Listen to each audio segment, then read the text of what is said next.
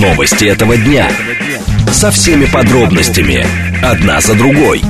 Объективно, кратко, содержательно. Поток. Успеем сказать главное. Программа предназначена для лиц старше 16 лет. 14.06, столица радиостанция «Говорит Москва». У микрофона Евгения Волгина. Всем доброго дня. Программа «Поток» и много темы для вас. Подготовили координаты эфира СМСки плюс семь девять два пять восемь восемь восемь восемь девять четыре восемь. Телеграмм для ваших сообщений «Говорит МСК Бот». Смотреть можно в YouTube-канале «Говорит Москва». Стрим там начался, поэтому, пожалуйста, подключайтесь. Сейчас давайте о движении. 4 балла показывает Яндекс. Движение в городе. Местами, кстати, напряженные. Будьте внимательны. Внешняя сторона МКАД. Пробка между Щелковским шоссе и, э, соответственно, Старой Рязанкой. Здесь и дорожно-транспортное происшествие. Прямо на пересечении со всеми тремя э, магистралями. Поэтому там много времени можно потерять. Внешняя сторона также между Рублево-Успенским шоссе стоит и Новорижским шоссе. И э, на юге традиционные затруднения тоже есть. Третье транспортное кольцо, внешняя сторона Лефортовского тоннеля наполовину, наверное, стоит, вторая половина едет. Также на севере есть затруднения между Сокольническим валом и съездом на Звенигородку. Садовое кольцо желто-зеленое, поэтому вот, э, наверное, минут семь нужно еще закладывать, если ваш а, маршрут пролегает, например, через Таганский перекресток. Слушать. Думать. Знать. Говорит Москва. 94 и 8 FM. Эм. Поток. Новости этого дня. Россия запросила срочное заседание Совета Безопасности ООН в связи с ударами по Донецку. Кабмин утвердил стратегию по цифровой трансформации транспортной отрасли до 2030 года. Москалькова предлагает уведомлять МВД о постановке на психиатрический учет. И в конце мы с вами обсудим а, предостережение от РПЦ. А РПЦ предостерегает от проведения исследований уровня религиозности населения. В «Умных парнях» у нас сегодня старший преподаватель кафедры теории и истории журналистики филологического факультета это РУДН Камран Гасанов. Поток. Успеем сказать главное – Россия запросила срочное заседание Совета Безопасности ООН в связи с ударами по Донецку. Об этом сообщил первый зампоспреда при Всемирной организации Дмитрий Полянский. Мы запросили открытое заседание, ожидаем, что оно будет назначено на 23 часа по Москве 8 ноября, то есть сегодня поздно вечером. Ранее мэр Донецка Алексей Кулемзин объявил о шести погибших в результате атаки ВСУ на Ворошиловский район города. Глава ДНР Денис Пушилин приводил аналогичные данные и отмечал, что еще 11 человек получили ранения. Совместный центр контроля и координации ДНР ДНР вскоре передал, что общее число жертв и пострадавших при обстреле выросло до 20, а четыре объекта гражданской инфраструктуры получили повреждения. Игорь Никулин с нами, бывший советник Генсека ООН Кофи Аннана, военный эксперт. Игорь Викторович, здравствуйте. Здравствуйте. Скажите, пожалуйста, а как Россия в ООН а, может повлиять на действия ВСУ? И может ли? Ну, как говорится, вода камень точит. Надо, как, чем больше мы расскажем о зверствах бандеровцев, на территории Донбасса, тем больше, я думаю, зап... общественное мнение на Западе будет склоняться в нашу сторону. Думаете, но ну, если изначально, это же как работает, с, особенно в условиях гибридной войны, а, кто громче первый заявил, а громче всех заявила Украина? А, то, соответственно, и неважно, какие контраргументы приводятся, и, и, соответственно, как бы Российская Федерация не называла вот эти вот а, вылазки а, с применением а, оружия со стороны Украины террористическими, в общем, не знаю, может ли здесь сделать что-то Совет Безопасности или Генеральная Ассамблея. Ну, Совет Безопасности, по-моему, уже ничего сделать не может. Это показала ситуация в секторе газа, так. То есть, э, по-моему, там э, генеральный секретарь ООН Гутерреш заплакал и ушел. Даже не стал ничего комментировать. Но тут ясно одно, что там Израиль за один месяц убил больше мирных жителей, чем погибло на Украине. Ну, там суммарно давали не только погибших на Украине, но и вообще там в конфликтах за последние там несколько лет. Да. Это то, что казалось газом. угу. то того, чего не было, десятки журналистов. То есть этого не было вообще за последние там, ну, наверное, со Второй мировой войны точно. Угу. Таких потерь. Даже ни во вьетнамской, ни в какой, ни в корейской столько не гибло. Поэтому это случай беспрецедентный и говорит о том, что по своей жестокости Израиль уже превзошел э, многих и многих. Но если э, возвращаться все-таки к э, ситуации в Донецке сейчас с этими ударами, официально, то есть когда Российская Федерация запрашивает срочное заседание, что делаются? Какие-то документы предоставляются, протоколы, это все фиксируется для истории или зачем это нужно? Ну, конечно, для того, чтобы мы должны зафиксировать угу. то, что произошел акт геноцида. Запад передает ведь э, Киеву не очень большое количество этих ракет, то есть это, они не могут переломить ситуацию на фронте, но они дают возможность киевским нацистам продолжать наносить э, удар по тыловым районам, по мирным жителям. Ну и, соответственно, и... Ага. Да, и главное, чтобы геноцид славян продолжался. И это, по-моему, вот основной посыл Запада – но, Игорь Викторович, а, в условиях, когда говорят, что все-таки а, весь мир это не только Запад, но есть и другие страны, вот а, с точки зрения именно международной дипломатии, для России важно, как сейчас другие страны и будут ли, самое главное, рефлексировать на те заявления, которые у нас делаются по факту обстрелов Донецкой и Белгородской области? Да, я думаю, для России это важно, потому что угу. с каждым заседанием ООН в общем-то, количество голосов на нашей стороне увеличивается. Рано или поздно мы наберем такую критическую массу, которая, ну, в общем-то, Запад не сможет игнорировать. Не сможет игнорировать. А что он будет делать? Ну, что будет делать? Придется ему как-то менять свою позицию или свою риторику. Примет, во, вни... Примет во внимание. Понятно. Спасибо большое, да, Игорь Но сейчас ага, уже, да. так сказать, на Западе происходят изменения в отношении Украины. Вот зам министра иностранных дел Польши заявил, что Украина не будет принята в пока она не покается за Волынскую резню. То есть им уже выставляют счет. Так что Украина будет платить и каяться. Платить и каяться. И этот процесс, я думаю, затянется на долгие годы. Понятно. Спасибо большое, Игорь Викторович. Я вас благодарю. Игорь Никулин был с нами, бывший советник Генсека ООН Кофи Аннан, военный эксперт 7373948, телефон прямого эфира. С вашей точки зрения, как Россия в Организации Объединенных Наций а, может а, пытаться защищать свою правду, отстаивать свою правду. И, соответственно, хорошо, для чего, с вашей точки зрения, запрашиваются вот такие срочные заседания Совета Безопасности? То есть понятно, что здесь все инструменты хороши, особенно дипломатические. Рано или поздно, как э, вот э, свою позицию высказал Игорь Никулин, вода камень точит, и рано или поздно фиксация для истории происходит, и потом все сделают свои выводы. 7373948, э, телефон прямого эфира, 7373948, по телефону 8495, 7373948, слушаю вас, здравствуйте, алло. Ну, добрый день, меня Денис. Да, Денис. Ну, это чисто танцы с бубном, я считаю, очередные. Потому что это ничего не решает, ну, поговорят, ну, что-то примут, ну, кто-то выскажется озабоченность, кто-то включит дурака. То есть Покуда не, не будет реально, реально решения на фронте, это все ни о чем. Вот как что-то будет реально, допустим, Россия начнет реально побеждать, вот тогда поверьте мне, и США, и Англия, и Совет сразу, сразу вдруг возбудятся, и сразу все увидят, сразу будет хорошо. Ну, может быть, но другое дело, я, честно говоря, не вижу, вот когда тут начинают критиковать Организацию Объединенных Наций, она ничего не может, зачем собираться и так далее. Но, во-первых, там работают люди. А, во-вторых, понимаете, хуже точно совершенно от того, что Россия созывает экстренное заседание Совета Безопасности, не будет будет хуже. А фиксация для истории будет происходить. На Украине это называется войной, говорит Слава. Ну, на Украине пусть это называют войной, но вообще это военное преступление. Когда бьют целенаправленно а, со стороны ВСУ, бьют по скоплениям мирных граждан по жилым домам, где живут мирные люди, потом ждут еще некоторое время, когда туда приедут медики и бьют повторно, или с помощью дронов охотятся за людьми, которые там, за пожилыми, которые в огородах убираются – это называется военное преступление.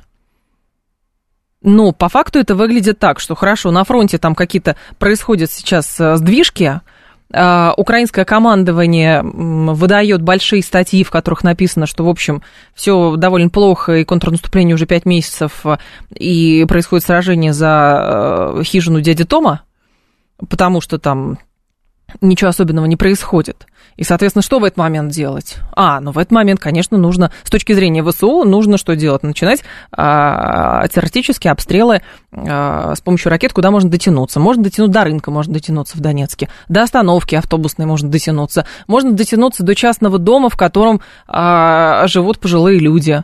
Или во дворе этого дома ребенок играет, например. Вот до сюда можно дотянуться, потому что на фронте-то ничего не получается. Понимаете, вот так это выглядит. Ну, если на Украине это войной называют, ну пусть называют это войной, понятно, но а, как бы ситуация выглядит несколько иначе. Еще, а, так, так, так, так, так, так, так. 126 стран в ООН признали Россию страной-агрессором, говорит Слава. Но в ООН вообще больше стран. А и кто признал, скажите, пожалуйста, это где? Напомните мне, пожалуйста, эту резолюцию. Совета Безопасности? Не было такой резолюции в Совете Безопасности. 7373-948, телефон прямого эфира. А, здравствуйте, алло. Алло, да. добрый день. Добрый день. Пожалуйста, Петр, да, узнал а, вас. Да, смотрите, я очень удивлен, знаете, к какому вопросу. Да. Почему наши дипломаты не поднимают вопрос по поводу блокировки российских денежных активов, да, э, и не ставят э, знак равенства, допустим. Если те же самые американцы нанесли ущерб, скажем, тому же Вьетнаму, Кубу, uh-huh. да, своими э, действиями, значит, любая другая страна тоже может арестовывать их активы и возвращать той стране, от которой э, понесли потери, скажем так, в данном случае от США. В частности, можно то же самое сделать там, скажем так, с Палестиной и с Палестиной и Израилем. Спасибо. Ну, не знаю. Во-первых, нет такого объема американских активов российских банках, чтобы их можно было арестовать. Для начала начнем. Вот. Какие-то, насколько я понимаю, происходят а, там вот эти вот обмены любезностями, что если с, у нас арестовали много денег, то мы тоже часть каких-то активов физических лиц, да, или там юридических тоже арестовали, и вот предлагаем обмениваться. Но это нерелевантное сравнение, потому что наших денег там больше. Я просто вам напомню историю еще, которая касается расследования 11 сентября, и Дональд Трамп, а, когда у него были, в общем, общем, очень хорошие отношения с Израилем и не очень хорошие отношения с теми странами, которые окружают Израиль, говоря, а вот я сейчас, кстати, в ближайшее время опубликую документы, которые касаются 11 сентября и саудовской королевской семьи. Вы можете найти эту заметку в интернете, она есть в наших СМИ тоже во многих. А, саудовцы, в общем, пригрозили тут же там, что избавиться от 800 миллиардов долларов, а, которые у них вложены в облигации Штатов ценные бумаги американские.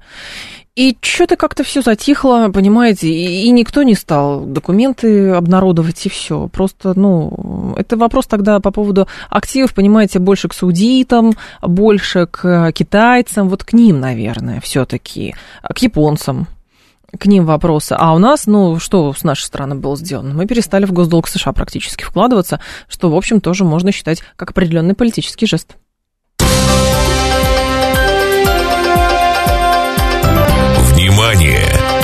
Говорит Москва. 94 и 8 FM. Эм. Поток. Успеем сказать главное. А, Кабмин утвердил стратегию по цифровой трансформации транспортной отрасли до 2030 года. Соответствующее распоряжение подписал премьер-министр Михаил Мишустин. А, утвердить прилагаемое стратегическое направление в области цифровой трансформации транспортной отрасли на ближайшие сколько? Ну, получается, 7 а, лет. Минтранс России совместно с заинтересованными ведомствами будет обеспечивать реализацию этого стратегического направления. Тут есть, значит, беспилотный транспорт, авиация, биометрия, биометрия. Например, есть направление «Зеленый цифровой коридор пассажира». Подразумевает, что к 30 году на 700 объектах транспортной инфраструктуры будет использоваться биометрия для допуска пассажиров. Также ожидается, что к 2030 году в 600 городах на автобусных маршрутах будет использоваться безбарьерная оплата проезда. А есть еще беспилотный автотранспорт. В 2024 году, например, трафик беспилотных транспортных средств на трассе М11 Нева может составить 11 тысяч единиц в год. Это про стратегию. Полина Давыдова с нами, директор Ассоциации цифровой транспорт и логистика. Полина, здравствуйте. Здравствуйте, Евгения. Здрасте. Скажите, пожалуйста, вот а что такое цифровая трансформация в транспортной сфере? Что это будет из себя представлять? Ну, смотрите, первый этап – это цифровизация, это в каждой отрасли, это в нашей отрасли, это, например, перевод аналоговых процессов в электронный вид – на примере бумажные документы становятся электронными, заменяются наличные деньги на безналичную оплату. Следующий шаг – это, собственно, сама цифровая трансформация, когда цифровые технологии позволяют э, сделать наши бизнес-процессы современными и цифровыми. Вот э, понятный пример – это современное такси, когда вы можете со, со своего смартфона вызвать машину, указать точки маршрута и тут же оплатить проезд. То есть не надо никуда звонить, в автопарк, говорить время подачи автомобиля, диктовать адрес угу. и расплачиваться с водителем наличной. Вот это цифровая трансформация транспортной отрасли. Так, но это будет в дальнейшем экстраполироваться, как бы, если сейчас есть такси, то, соответственно, дальше это будет касаться общественного транспорта и так далее, правильно понимаю? Конечно, а, да, значит, за все эти изменения, они в целом произошли за последние 10 лет. Все это стало возможным благодаря цифровым сервисам. Тут сразу несколько и связи, навигации, информационная. И ну, хороший пример, а, когда государство и общество, они получают не просто новые сервисы и услуги, они uh получают новые технологии. Вот, э, например, беспилотный транспорт. Это некий технологический прорыв, который за собой тянет связанные отрасли. Это и микроэлектроника развивается, создается цифровая инфраструктура дорог, новые модели грузовых, пассажирских перевозок. То есть, да, безусловно, мы не только говорим про беспилотное, про такси или про цифровизацию услуг такси, mm-hmm. это касается всех видов транспорта, пассажирских, грузовых, беспилотных. Это, собственно, то, что заложено в цифровой стратегии а, Министерства транспорта, которая была разработана два года назад по поручению президента. И, собственно, вот сейчас то, о чем мы говорим, она была актуализирована были актуализированы а, некоторые показатели, поэтому а, там шесть направлений основных. Угу. А, вот я их, в принципе, перечислила. Это беспилотный транспорт, для, это если говорим про пользователя, пассажирские и грузовые перевозки. Необходимо это было сделать, потому что за последние два года у нас произошли глобальные изменения. Они связаны в первую очередь и с транспортом, и с логистикой. Угу. И плюс у нас технологии не стоят на месте, и поэтому вот это все потребовало актуализации стратегии. Uh, у нас uh, только вот за последний год было сделано по беспилотному транспорту много. У нас 1 сентября утвержден национальный проект по авиации, который был заложен еще два года назад. Uh-huh. Вот как раз первоначальная редакция цифровой стратегии. У нас а, в этом году запустилась беспилотная «Ласточка», беспилотное судовождение, два парома, скоро, а, сейчас один, скоро будет два, между Санкт-Петербургом и Калининградом в автономном режиме передвигаются.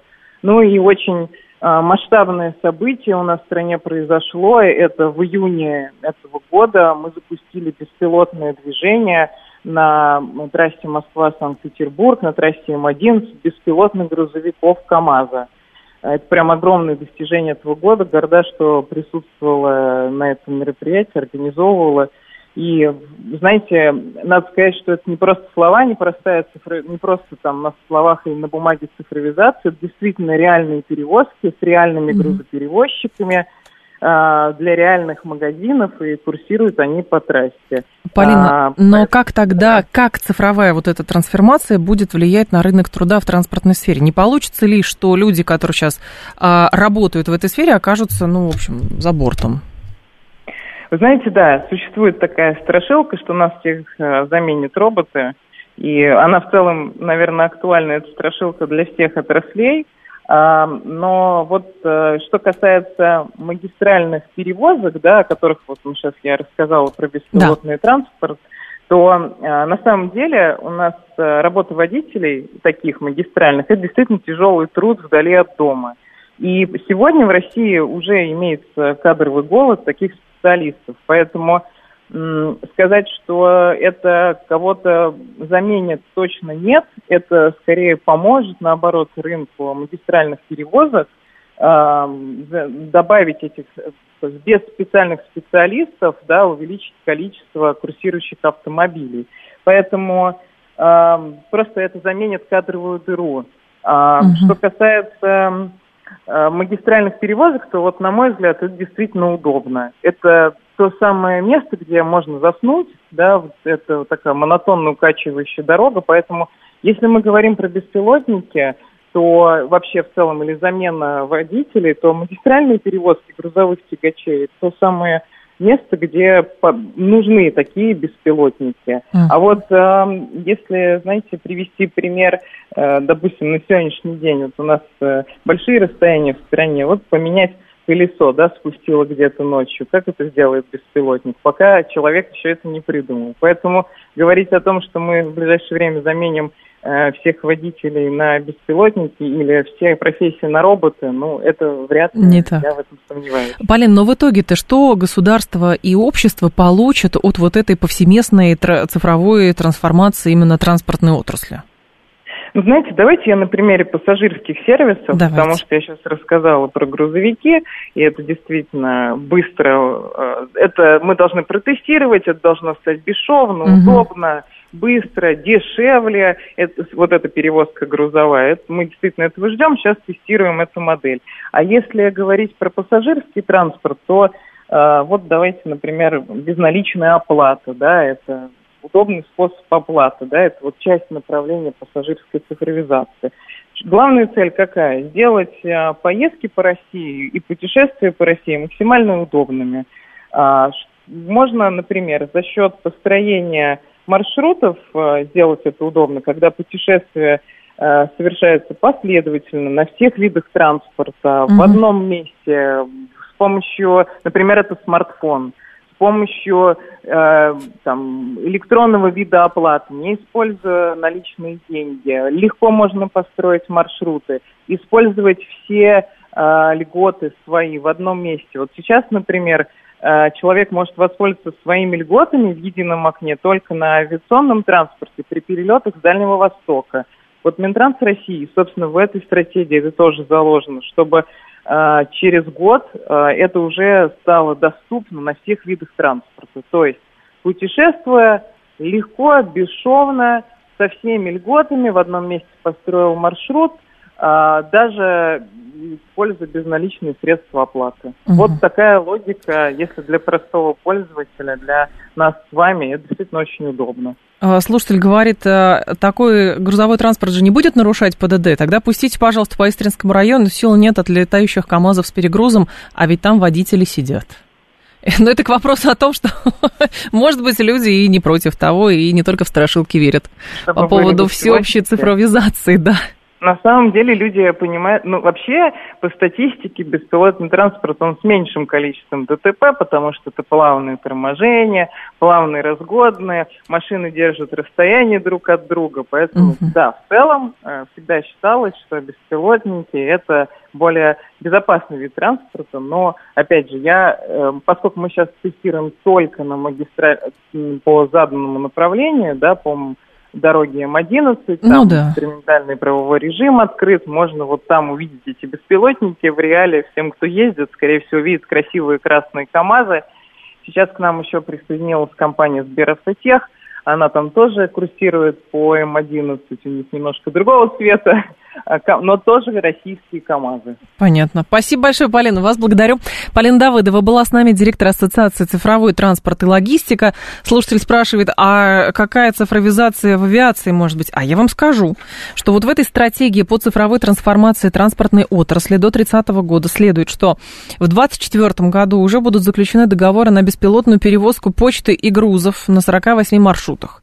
Кроме того, в документе отмечается, что в 2024 году в России будут допущены к, эксплуата- к эксплуатации 16 беспилотных авиационных систем, а в 2035 году может начаться экспорт российских гражданских беспилотников. Это гражданские беспилотники. Понятно, что это будет все коррелироваться с а, нынешней а, непростой ситуацией, понятно, что это законодательство, но концептуально Решение принимается.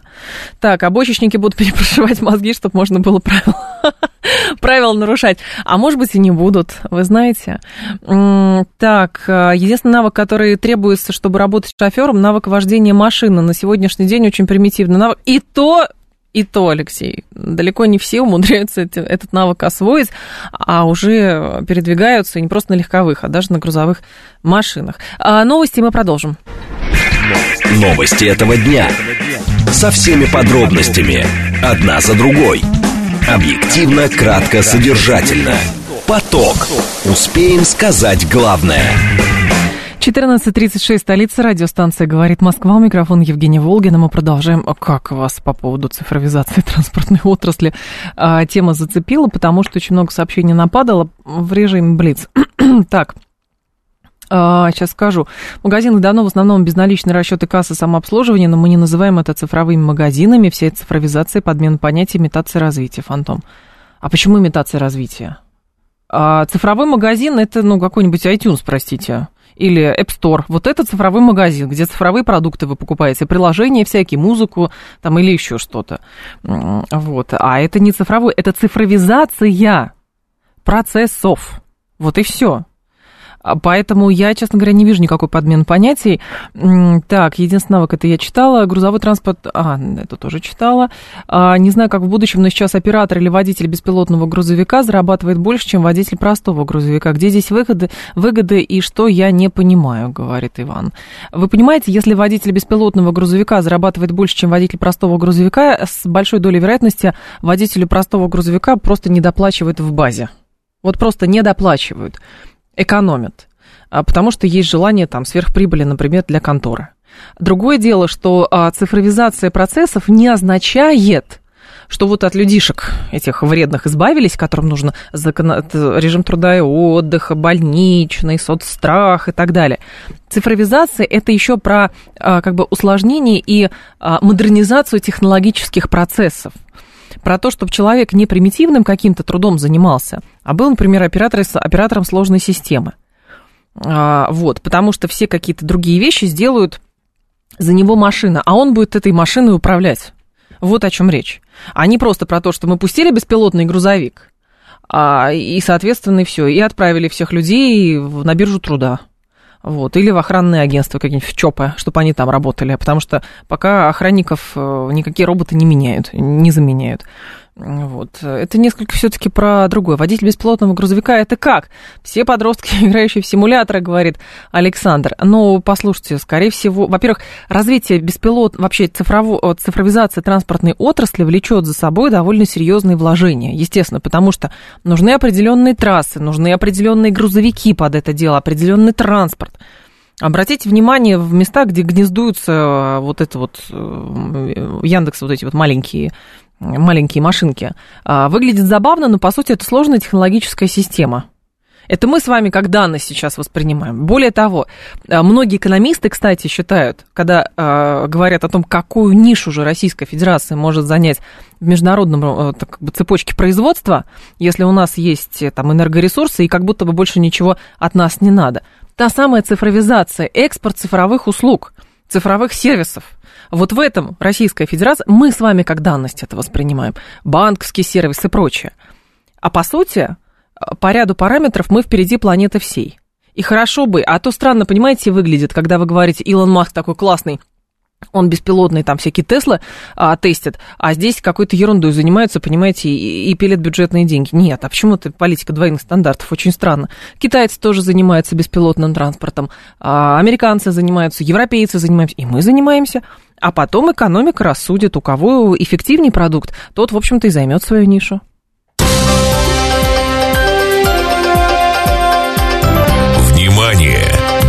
Говорит Москва. 94 и 8 FM. Эм. Поток. Успеем сказать главное. Так, теперь по, про, про, про психическое здоровье. Давайте поговорим про психическое здоровье, потому что с психическим здоровьем следующее.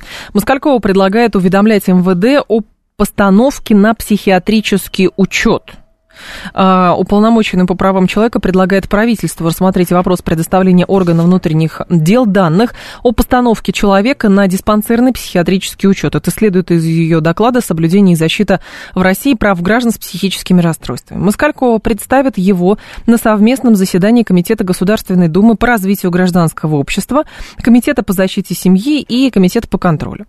А, ведомости об этом пишут. А, на сотрудников полиции по профильному закону возложена обязанность вместе с органами органами здравоохранения наблюдать за людьми, страдающими психическими расстройствами. А, но на практике медицинские организации отказываются предоставлять органам внутренних дел сведения о пациентах, ссылаясь на врачебную тайну. И, видимо, есть предложение убрать вот этот диссонанс законодательный. Александр Федорович с нами, врач-психиатр. Александр Михайлович, здрасте. Здравствуйте, добрый день. Скажите, пожалуйста, насколько эффективно все-таки сейчас выстроен процесс отслеживания людей, которые состоят на учете? Их же самое главное как-то нужно найти для начала этих людей и потом поставить на учет, а потом за ними как-то следить. Да, вы абсолютно правы, именно так все выглядит. То есть, иными словами, у человека приключается психическое расстройство, он обращается за а, помощью в медицинскую организацию, эту помощь, соответственно, получает – и в зависимости от того, насколько случай клинический был определен по тяжести, человек либо нуждается в наблюдении диспансерном, либо не, не нуждается. То есть формально это выглядит так. Угу. А в реальности все несколько иначе, потому что на сегодняшний день у врача возможности привлечь пациента а, к взаимодействию практически не осталось. То есть э, каждый имеет право на частную жизнь, на неприкосновенность частной жизни и так далее, и так далее. Вот. И с одной стороны, а с другой стороны, вот эта вот игра в коммерческую медицину, она в принципе и э, закрывает эту тему. То есть, по большому счету, ни один специалист не имеет права отказать э, органам власти в выдаче информации. Единственное, что для этого требуется официальный запрос. Вот. Но э, на сегодняшний день ситуация выглядит так, что угу. частных специалистов огромное количество, и они прикрываются вот этой идеей о врачебной тайне, хотя на самом деле для этого никаких оснований реальных, настоящих нет. Но понятие психиатрический учет, о котором вот Москалькова говорила, он же отсутствует в действующем законодательстве или все-таки нет? Потому что, ну, по сути, а, получается, а, медицинские сотрудники, не имея оснований, ну и не имея а, как бы противопоказаний никаких, могут отказывать сотрудникам внутренних дел. А самое главное, что сотрудники внутренних дел теперь будут как бы делать с этими данными? К ним ходить туда? Да нет, наверное, к этим людям. Там у участковых столько не хватит просто-напросто. У них другая работа вы, есть. Правы. Но здесь речь идет о чем? О том, да. что изначально, изначально, и так было когда-то, специалист, особенно если речь идет о э, людях, страдающих психическим расстройством, то есть специалист-психиатр, имел возможность и право привлечь сотрудников силовых ведомств к тому, чтобы они обеспечили, например, явку пациента потому что это э, был вопрос профилактики, угу. потому что это был вопрос, который должен был э, избежать, помочь избежать криминала.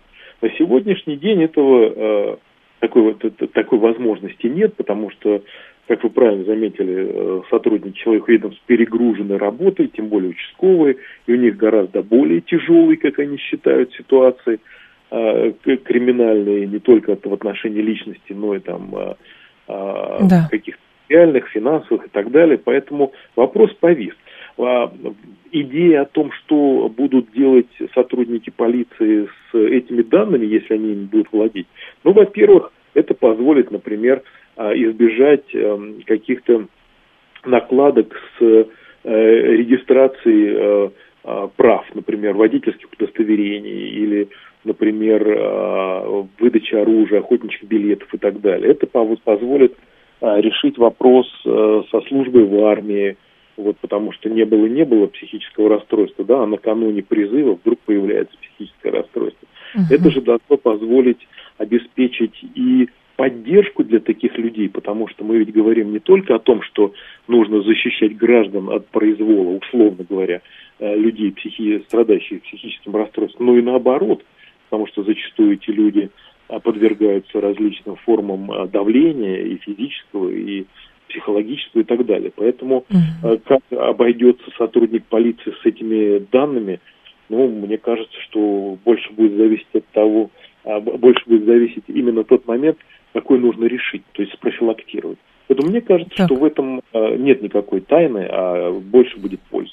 Но, Александр Михайлович, а не кажется ли вам, что основная проблема сейчас еще заключается в том, чтобы как бы защищать и самих этих людей, и, может быть, от да, их да. потенциальных поступков а, деструктивных общественность в том, что люди, которые нуждаются в психиатрической помощи, по нашему законодательству, только если, ну, не знаю, какой-нибудь дебош где-нибудь устроили, с мачете напали на кого-то, тогда подвергаются там лечению, анализу и так далее. А по факту да. это как с зубной болью. Вот заболел, он сам пошел в эту клинику, его силком никто не затащит.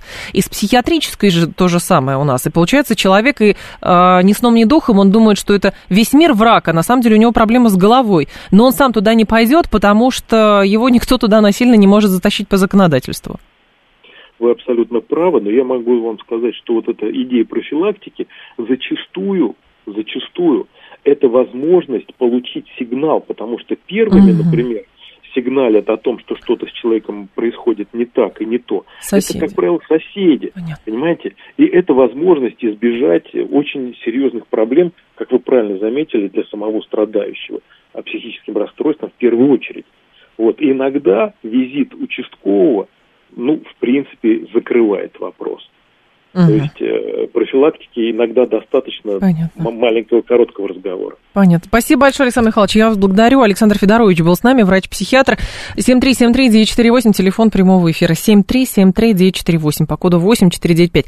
Здесь, правда, Москалькова говорит, что нужно уведомлять МВД о постановке на психиатрический учет, а, но по факту, может быть, и будет из законодательства убрано вот это как бы несоответствие, то есть отсутствие в действующем законодательстве российском как раз понятие психиатрический учет, это, наверное, несложно сделать. Но другое, как будут этими данными потом оперировать действительно Министерство внутренних дел. Потому что иногда, к сожалению, и мы это по сводкам узнаем, что а, люди кричат о помощи, помогите, помогите, там какие-то крики душераздирающие доносятся.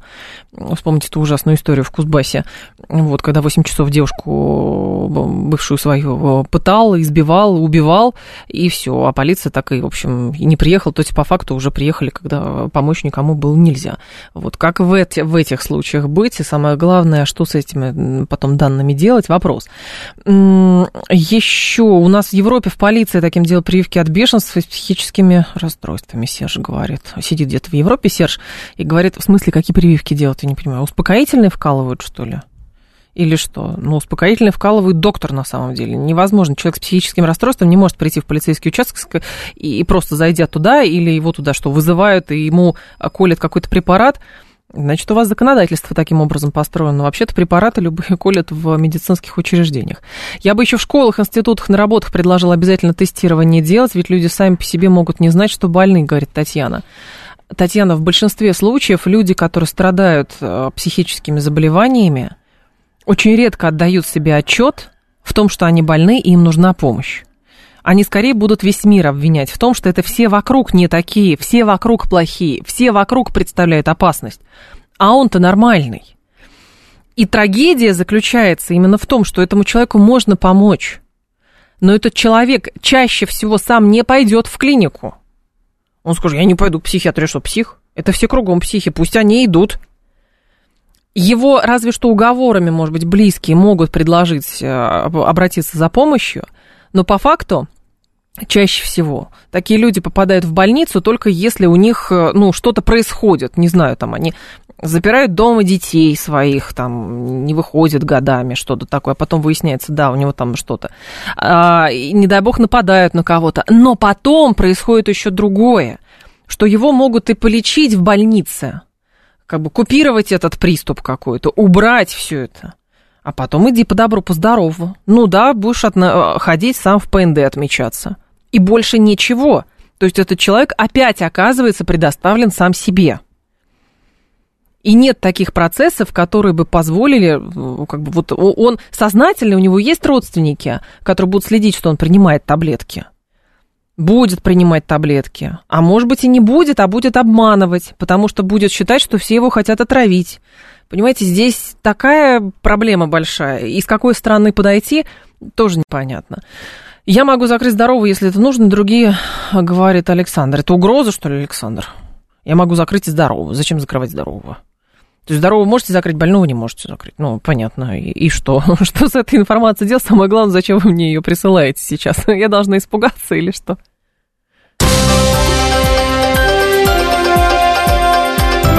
Внимание! Говорит Москва. 94 и 8 FM. Эм. Поток.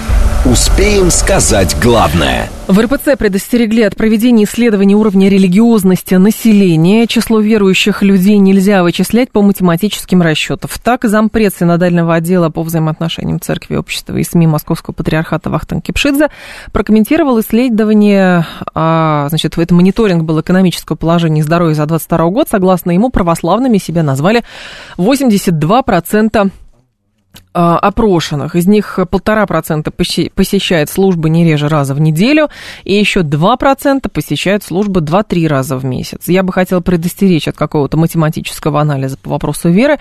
Человеческая душа сложнее, чем цифра статистики. Какой-то человек может несколько лет или десятилетия не ходить в храм, потом уверовать, практиковать религиозную жизнь, более интенсивно пройти тот путь, который другие проходят за несколько десятилетий. Роман Лункин с нами, замдиректор Института Европы РАН, социолог и религиовед. Роман Николаевич, Николаевич, здравствуйте.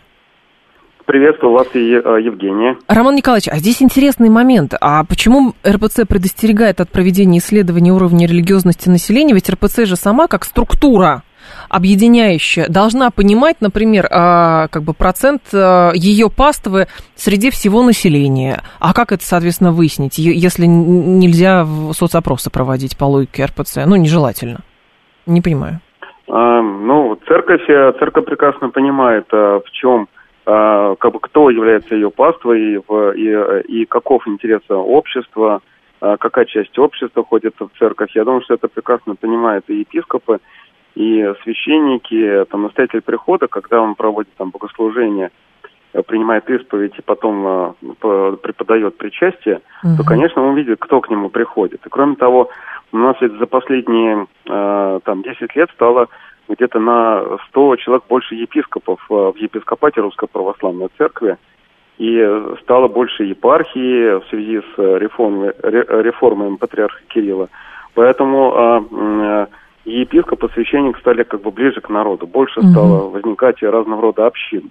То есть приходская активность в России стала намного больше, чем это было там 5-10 лет назад. Это, это, это факт. Что касается опросов, э, то, конечно, церковь заинтересована а, в научном исследовании, исследовании своей деятельности. Но ведь э, социологические опросы – это такая хитрая вещь. То есть как вопрос задашь, такой ответ и получишь. И поэтому, к примеру, то, что касается э, про практической религиозности, то есть то, что угу. обычно указывается как посещение, значит, э, богослужений, э, участие в жизни общины там и так далее, э, то в зависимости от того, как вы зададите вопрос, можно получить и 10% и полтора процента. То есть это, это как раз вот, э, вот эти полтора процента, которые иногда указываются, это люди, которые уже ну, регулярно, постоянно ходят э, на, на богослужение, при этом как бы знают основные постулаты веры, и более того, не только знают, но могут э, ответить на угу. вопросы, которые задают социологи. Э, Поэтому Э, поэтому в этой связи э, я бы сказал, что скорее всего э, все-таки социологи, которые проводят опросы сейчас, и даже большие агентства, они больше внимания обращают на некоторую символическую сторону, то есть насколько вообще поддерживают церковь. И на ту сторону, которую церковь, конечно, ну, не очень приятно, когда, задавая вопросы, оказывается, что там полтора процента ходят действительно постоянно и регулярно. Ну, Но то есть это, упускается... Роман Николаевич, прошу прощения, это вызывает, э, ну, как бы у церкви, может быть, э, какое-то недоумение, негодование, и поэтому церковь говорит, что лучше не проводить а вот такие или исследования. Вызывает. Да. Вот я думаю, что недоумение, прежде всего, вызывает игнорирование а, вообще роли церкви в обществе и стремление исследовать э, вот эту социальную роль церкви. А что такое социальная роль церкви? Это это волонтерские а, инициативы вокруг э, приходов. Это угу. и э, фонды, которые создаются верующими и людьми, которые как бы считаются православными и регулярно или не очень регулярно ходят в храмы. Это вся вот эта околоцерковная активность, которая связана и социально-культурной, образовательной деятельностью, просветительской, там, не знаю, спортивные клубы, иные там клубы для молодежи, литературные клубы. Туда ведь тоже ходят э, православные люди, угу. которые, ну, в общем, не обязательно ходят каждое воскресенье в церковь. И вот это, понимаете, совершенно исчезает из поля деятельности социологов, э, некоторых, э, которые, э, некоторых агентств, там, не знаю, исследовательских центров – который просто объявляет вот эти полтора процента да. и э, все. То есть это сильно искажает картину. Да, Роман реально. Николаевич, но тогда при этом все равно, понимаете, не убирается вопрос, а кто для церкви Например, вот по факту, а, ее последователь, сторонник, кто ее паства? Потому что, с одной стороны, Кипшидзе говорит, да, что значит, не надо проводить исследования уровня религиозности, с другой стороны, патриарх Кирилл говорит, что а, там русский равно православный, православный равно русский. Но при этом, а, соответственно, там полтора процента посещают службы. То есть, а получается, а остальные люди, которые не посещают, но считают себя православными, они остаются русскими или не остаются, потому что они не посещают храмы, тоже вопросы. Ну да. Но дело в том, что для, для представителей церкви нет такого математического ответа, четко выверенного, кто является членом церкви. Да. А, потому что вот, э, э, например, указывается о том, что вот полтора процента они посещают э, церковь и храм. А вот насколько регулярно они посещают? Может быть, они, может быть, есть люди, которые приходят в храм, не знаю, пять раз в, в год, угу. но при этом они исповедуются и причащаются святых христовых тайн, принимают причастие. Это значит, что они члены церкви, они являются членами церкви. И даже человек, который сознательно э, приходит и причащается на Пасху, э, он является членом церкви, поскольку там даже читает слово Иоанна Златоуста о том, что э, тот, кто пришел даже в последний час, он будет принят э, вот, Господом, он будет, он будет принят Христом. Угу. Поэтому священник, каждый священник, он работает ведь индивидуально с каждым человеком, который приходит. Может быть, и, э, человек э, два раза пришел ну, не знаю, в храм на Рождество и на Пасху, но при этом он, он, он постоянно волонтерит где-то вот э, в социальных фондах, э, значит, православной церкви, э, добровольцем ездит на Донбасс, вот, и так далее. Таких тоже очень много. И, конечно, это члены церкви, это православные люди. Поэтому здесь нужно как бы изменение вообще взгляда на э, социологические опросы и методики определения вообще, кто является верующим, кто нет, кто практикующий, угу. кто нет. Потому что, когда просто говорят про эти полтора процента, конечно, это звучит неправдоподобно уже. Это уже не отражает э, ту общественную роль, которую церковь играет э, в российском обществе. Вот э, я думаю, что вот это как раз задевает представителей церкви. Понятно. Спасибо большое, Роман Николаевич. Я вас благодарю. Роман Лункин был с нами, замдиректора Института Европы РАН, социолог и религиовед. А, Алексей говорит, любитель футбола, приходя на стадион и видя заполненную арену, ошибочно начинает полагать, что все повально болеют футболом. Так и верующий, сейчас, секунду, так и верующий в храме видя полную церковь, считает общество очень воцерковленным, это большое заблуждение. Ну, во-первых, давайте начнем с того, что а, в, в, этом, в результате этого вопроса а, как бы респондентами были не все граждане Российской Федерации поименно, поголовно, а 82% из опрошенных. Можно ли считать этот вопрос социологическим? Тоже большой вопрос. То, что люди считают себя православными, но при этом там пару раз в год бывают э, в храме, а, например, не знаю, посвятить, осветить куличи и постоять рождественскую службу, вот. Можно назвать их религиозными людьми? Да тоже можно назвать, конечно. Для церкви проблема, что есть много людей, которые называют себя православными, но при этом ходят в церковь мало. Возможно, но на этом основании, а, соответственно, нужно предостерегать от проведения исследований? Не знаю. То есть хорошо бы узнать первопричину. Другое дело, кто, конечно, должен проводить эти исследования. Просто экономисты, которые там, ну вот с бухты-барахты а, решили э, такой вопрос включить в свой опрос, ну, может быть и нет. А для церкви есть задача понять, кто есть паства. И, соответственно, как расширять эту паству? Конечно, есть. Конечно, потому что церковь очень важный институт, общественный институт, можно даже сказать государственный институт, хотя у нас церковь отделена от государства. Но по сути это часть государственного, как бы части, в общем, весомая часть в обществе. Вот. А, и, соответственно, понимать, кто есть, в общем, твоя аудитория, это, конечно, очень важно. Но будут, ну, наверное, будут какие-то еще исследования, может быть, и сама церковь бы такие исследования провела. Было бы, кстати, очень интересно выяснить. А параметры и результаты. 15 часов информационный выпуск, потом умные парни.